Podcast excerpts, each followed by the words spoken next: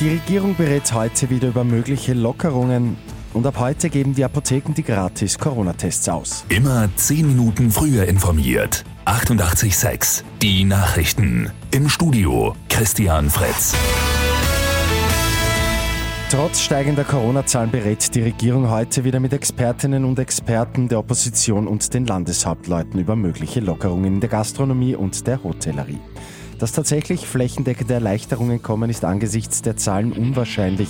Bei den ersten Lockerungen vor gut drei Wochen waren die Zahlen deutlich niedriger. Angedacht werden laut Insidern möglicherweise regionale Lockerungen.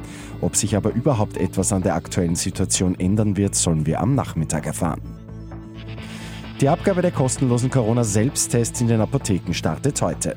Schrittweise soll die Bevölkerung damit versorgt werden. Vorerst stehen aber nur Kits für 500.000 bis 600.000 Menschen zur Verfügung. Pro Monat gibt es fünf Gratistests, nicht für Menschen, die sich von der elektronischen Gesundheitsakte ELGA abgemeldet haben. Die Gratis-Heimtests gelten nicht für den Besuch bei Dienstleistern, sondern sind für die Selbstkontrolle gedacht.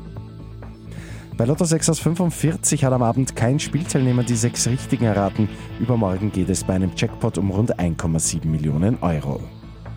Und der Wiener Eistraum am Rathausplatz zieht positive Bilanz. Die gute Nachricht zum Schluss. Corona-bedingt waren die Sicherheitskonzepte heuer umfangreich. Laut Stadt Wien haben die Besucherinnen und Besucher diese aber sehr gut mitgetragen.